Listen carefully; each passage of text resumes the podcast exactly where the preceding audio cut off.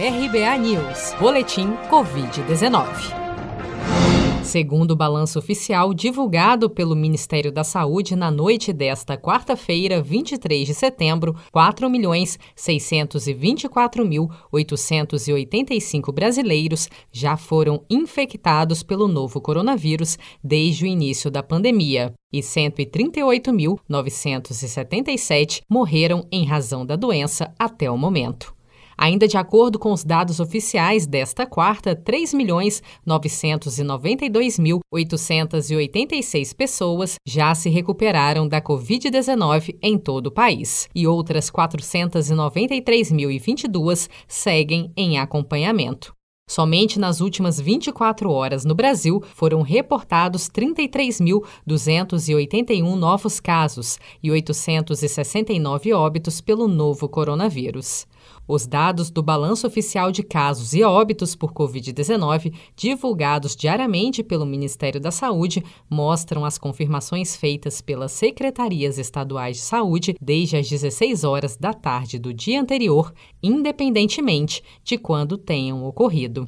O governo do estado de São Paulo anunciou nesta quarta-feira que a vacina Coronavac, do laboratório chinês Sinovac Biotech, apresentou 98% de eficiência na imunização. Dos 50 mil voluntários testados na China, 94,7% não sentiram nenhum sintoma adverso.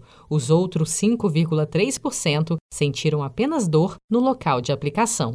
Durante a coletiva de imprensa, o governador João Dória afirmou que na segunda quinzena de dezembro, o estado de São Paulo já deve iniciar a imunização. Esses resultados comprovam que a Coronavac tem um excelente perfil de segurança e comprovam também a manifestação feita pela Organização Mundial de Saúde há duas semanas, indicando a Coronavac como uma das oito mais promissoras vacinas em desenvolvimento no seu estágio final em todo o mundo. Reconfirmo que o primeiro lote de 5 milhões de doses da vacina Coronavac para serem aplicadas em São Paulo chegarão ao Butantan agora no mês de outubro. Deveremos, por óbvio, aguardar a finalização desta terceira e última fase de testagem, os seus resultados e, obviamente, a aprovação da Anvisa.